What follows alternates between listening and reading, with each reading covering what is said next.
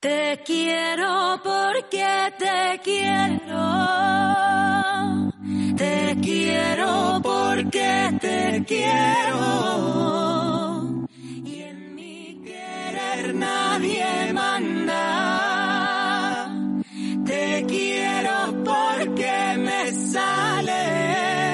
Los jueves, en el balance, nos preguntamos qué mundo queremos para el futuro de la mano de Federico Quevedo y Fernando Prieto. Futuro sostenible, la mirada en verde de El Balance. Fernando Prieto, buenas noches. Hola, buenas noches. Esto es entre J aragonesa... Cuando paso ¿No? Elegido nuestro invitado de hoy, que tenemos un invitado muy especial. Sí. En una semana también que estamos viendo que es muy complicada, ¿no? Estamos viendo el anuncio de hoy de, de la sequía enorme sí, sí. en Cataluña, pero que ayer, acordaros que el presidente de la Junta de Andalucía dijo que el tema no era... No, no, ayer dijo que era una crisis climática como... Como, Como muy seria, ¿no? Sí, sí. Entonces, de alguna forma estamos viendo que tenemos que, que ponernos las pilas todos. El, el mes de enero que llevamos está siendo catastrófico, lo sabemos todos, la nieve, etcétera, desapareciendo. Entonces, bueno, vamos a intentar ver cómo hacemos un país más sostenible, ¿sabes? O sea, estamos viendo eso que está desapareciendo en la primavera incluso, ¿no? O sea, adelantándose todo, ¿no? O sea, que Bueno, bueno, almendros en flor en enero. Sí, sí, O sea, sí, esto sí, es sí. algo nunca visto. David Sánchez, buenas noches. Hola, buenas noches. Actualmente trabaja en Bridgestone como business partner en el área de IT, eh, pero su verdadera pasión es la sostenibilidad y la comunicación en el campo del cambio climático. Es miembro activo del TCRP desde 2018 y recientemente se ha incorporado al equipo de embajadores del Pacto Europeo por el Clima, iniciativa de la Comisión Europea. Publica artículos de forma periódica en un blog llamado Estamos a tiempo. David, ¿estamos a tiempo? ¿Visto lo que Pues- estamos viendo? Bueno, estamos a tiempo de, eh, de evitar los efectos más adversos del cambio climático.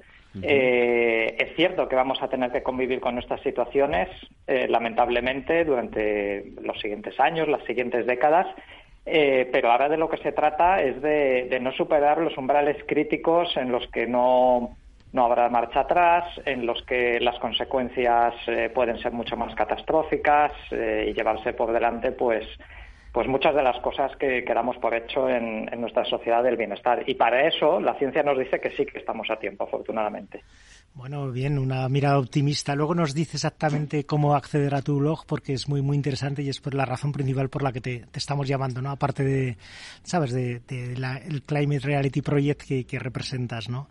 Vamos a hablar de dos temas, si te parece, contigo. Por una parte, respecto a los últimos posts que has publicado, muy interesantes sobre el tema del hidrógeno verde. Sabemos que esto es un tema del que se está debatiendo mucho en Agas, se está empezando a hablarse Sí. mucho de este tema. También, ¿realmente, ¿realmente crees que es una solución? Bueno, primero cuéntanos eh, un poquito qué es lo del hidrógeno verde, que esto lo vamos a ir repasando varias veces. Sí, porque es un asunto que vamos a tener que ver. Sí, esto lo vamos a tener que profundizar mucho a ver si realmente es un bluff o realmente es una de las al- alternativas, ¿no? Cuéntanos, Bueno. David.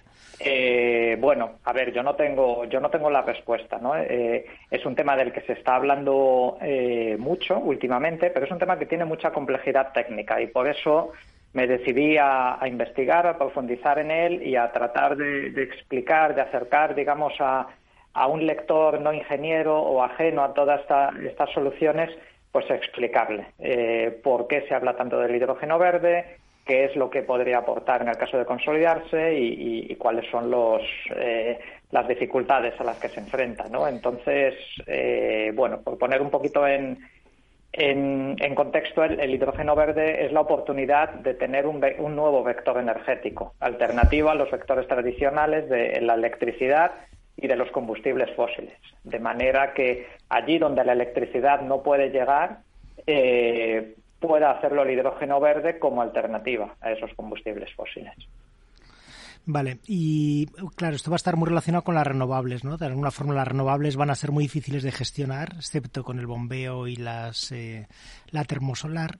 Entonces, de alguna forma, el hidrógeno, de alguna forma, sí que sería como uno de los vectores estos donde poder almacenar esta energía, ¿no? De alguna forma, Claro. ¿no? Porque, A ver, en los últimos años lo que estamos que estamos viviendo es un despliegue impresionante de las energías renovables. Los que llevamos en este tiempo ya ya ya avisábamos de que iba a ser así. Muchas veces se nos tachaba de demasiado optimistas y demás, pero lo cierto es que a día de hoy el ser humano eh, ha aprendido a generar electricidad de forma limpia y renovable. El año pasado en España más del 50% de la producción eh, fue renovable y esto va a seguir creciendo.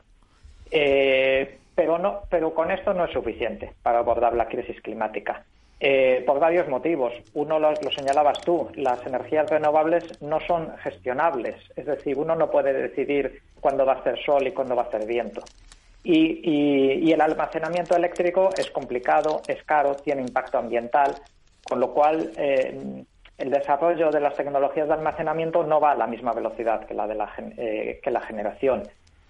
Otra dificultad es que eh, no estamos electrificando a la, a la misma velocidad a la que estamos generando energía renovable el coche eléctrico va avanzando, pero muy despacio, eh, muy, despacio. Eh, y así podríamos hablar del sector del hogar, con las calefacciones, de muchos otros sectores.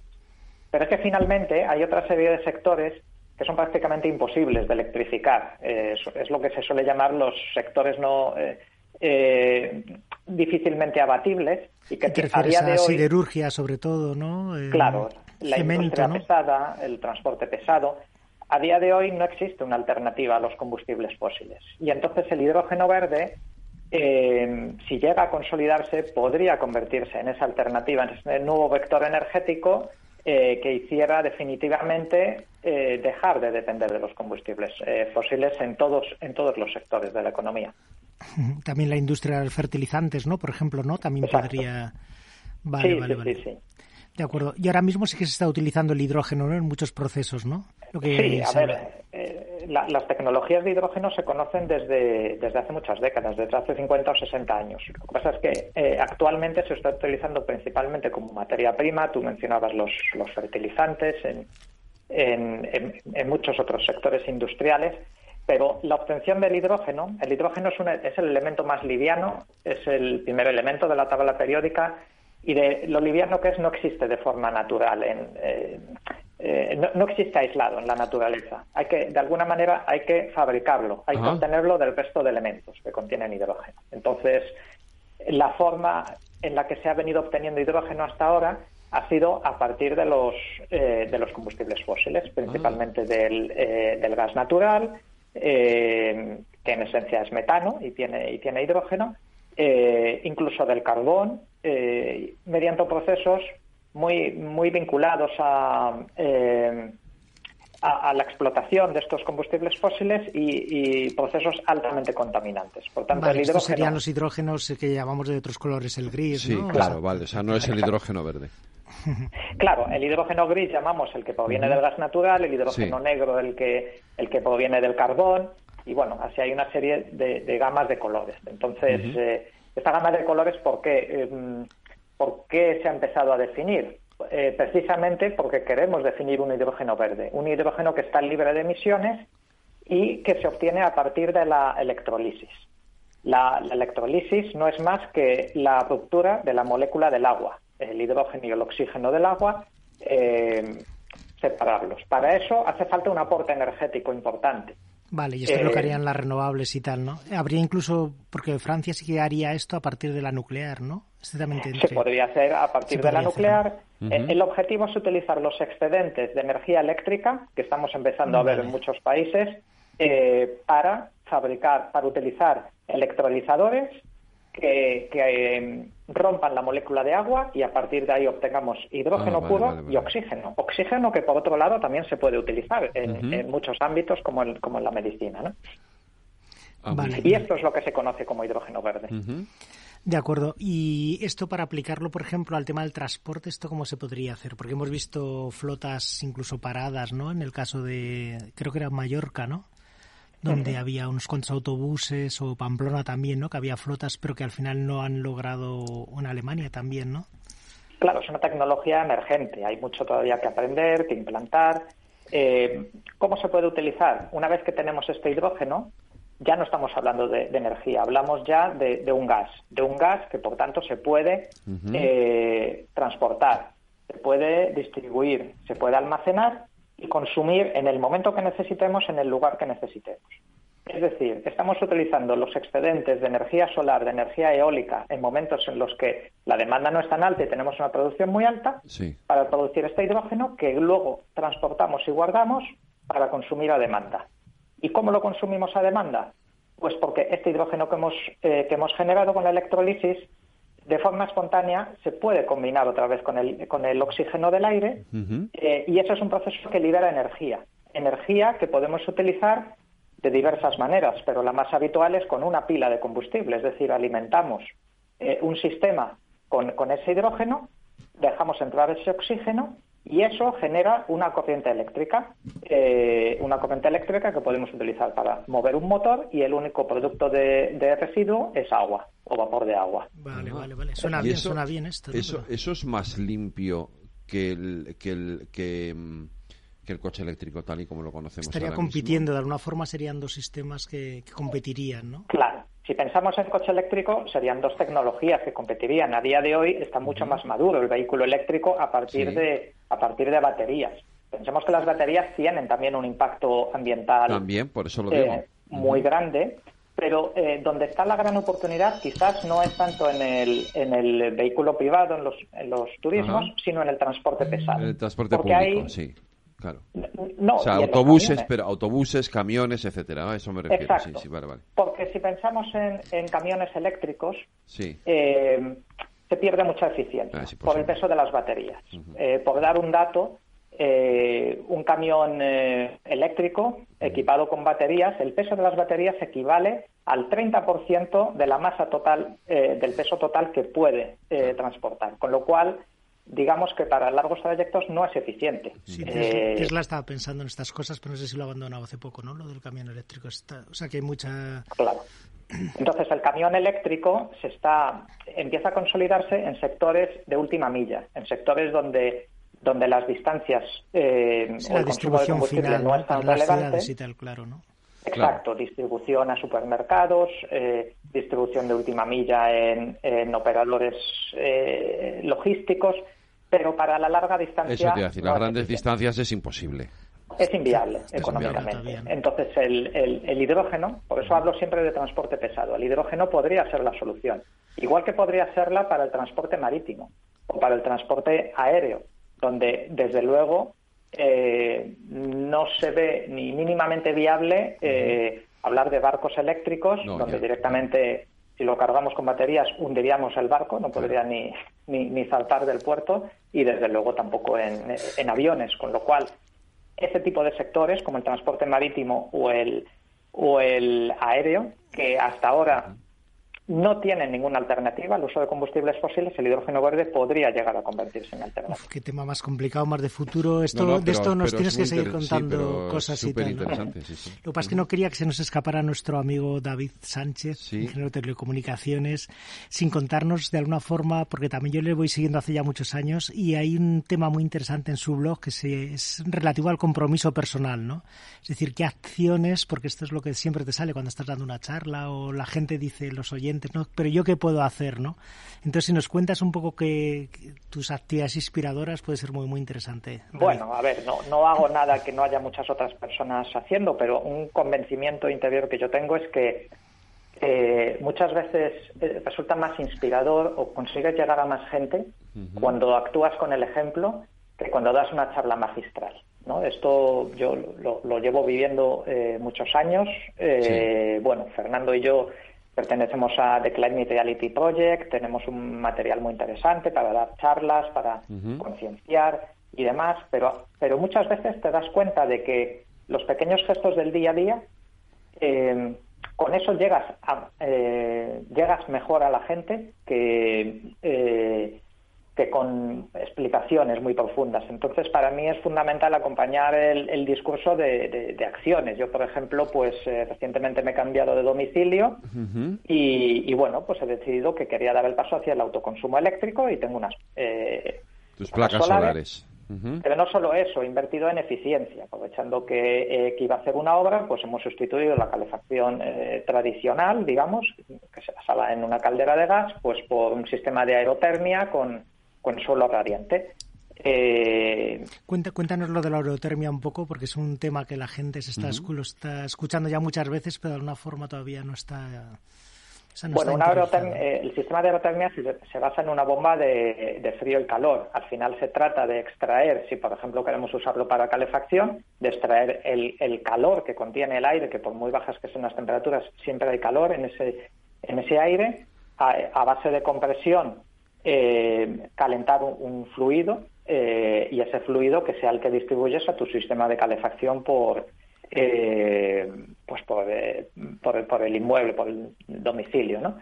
Eh, al final es un sistema 100% eléctrico y es un sistema eficiente porque no se utiliza la electricidad para generar calor directamente, sino solo para mover esa bomba de calor y aprovechar el, propio calor que, que tiene el aire que tiene el aire fuera. Entonces, eh, si además lo combinas con, eh, con un solo radiante, que también contribuye a aumentar la eficiencia, lo que tienes es un sistema que trabaja a temperaturas más bajas que un, que un, radiador convencional y eh, solo a partir de energía eléctrica. Por eso queríamos combinar en casa las dos cosas, la, eh, la autogeneración mediante placas solares para alimentar un sistema que nos generara el agua caliente, la calefacción, el aire acondicionado nosotros no lo utilizamos de momento, afortunadamente, porque vivo en Asturias y, Sí. y no hay demasiada necesidad, pero bueno, con los escenarios que estamos viendo de, de cambio climático no, no podemos descartar nada. Es que es muy importante, ¿no? Lo de, o sea, aprovechar, descarbonizar el sector residencial, que es lo que haría precisamente la aerotermia, ¿no? Pero tampoco, ¿cuánto cuesta un sistema de aerotermia, así más o menos, en una casa normal? Bueno, a ver, esto depende. Sí, eh, mil casos, ¿no? estamos hablando del entorno de, de 8.000, 10.000 euros. Eh, Vale, normalmente es una inversión que se hace cuando uno hace, uno hace una reforma, aprovechando la reforma. Vale, Pero también es verdad que es algo que a la larga se amortiza. Se amortiza porque dejas de depender de, un proveedor de gas, eh, todo lo tienes con la electricidad, con lo cual si lo combinas con placas solares, al final eh, eh, lo que gastas para pasar un invierno pues es significativamente inferior a, a un sistema de calefacción con gas o con gasóleo. Con gasóleo. Vale, vale, vale. ¿Qué más acciones así se hacéis más o menos o propones en tu blog? Bueno, a ver, yo hablo mucho de la responsabilidad del consumo. Yo suelo decir que, eh, que los ciudadanos tenemos mucho más, mucho más poder de influencia eh, cuando vamos a hacer en la cesta de la compra que en cualquier otra actividad cotidiana que hagamos. Entonces, cosas tan sencillas como tratar de comprar productos de, de temporada, de, de proximidad. eh, pues, pues lo que hacían nuestros antepasados también, que es intentar no tirar comida, intentar eh, aprovechar todo. Eh, y, y, bueno, y eso lo que te requiere al final es, es un, pues un poquito de atención a la hora de, hacer la cesta de la compra, de, pensar en, eh, en la dieta y además también tengo que decir que es algo saludable. Nosotros desde que decidimos fijarnos más en, la cesta de la compra. Pues, eh, pues bueno, yo empezaba a tener una, una preocupación con el paso de los años, de la- el colesterol me estaba aumentando. Tengo que decir que con este cambio que, que no hicimos por un motivo de salud, pues el colesterol ha empezado a bajar, con lo cual muchas veces este tipo de acciones que son, eh, que son buenas eh, desde el punto de vista de cambio climático, desde el punto de vista de la sostenibilidad, también lo son para la salud. Bueno, porque men- menos alimento procesado y más alimento natural, pues obviamente influye, claro, por supuesto. Exacto. Sí, de alguna forma lo de ¿eh? alinear la alimentación Claro, con el supuesto, planeta eso- y esto- con esto- eso- esto Sí. es- salud esto es y- y la importantísimo, ¿no? cercanía, ¿no? Claro, también, ¿no? Pues eh, Nada, nada, nada que no esté haciendo mucha otra gente. Pero lo que sí que tengo claro es que eh, hay que predicar con el ejemplo. Eh, porque lo que necesitamos ante esta situación no son palabras, Eh, son acciones, son cambios profundos y es, eh, y es mm, que la sociedad comprenda eh, que tenemos que ir a una transformación para, eh, para poder gestionar esta crisis. Pues David Sánchez, eh, te llamaremos más veces, sí, porque del tema, de, sobre todo el hidrógeno verde, creo que es importante que sigamos hablando y que, y que lo comentemos más en profundidad, ¿no? Es un tema de lo más interesante, Fernando. Sí. De acuerdo. Simplemente, si me dejáis, eh, para Sí. que algún oyente esté interesado en el blog. En el blog, eso es, te iba a decir. Dinos, Sí, el, dinos el, eh, cómo, está, cómo se llama el Sí. blog y cómo lo localizamos. El, el blog se llama Estamos a tiempo. Entonces, buscando buscando Estamos a tiempo con mi nombre, con David Sánchez, eh, va a aparecer ahí. Es la forma más, eh, más fácil de. Es, muy positivo el mensaje. Estamos a tiempo positivo, y David Sánchez. búsquenlo. Fernando Prieto, te espero dentro en 15 días. Gracias. Venga, muchas gracias a todos. despedida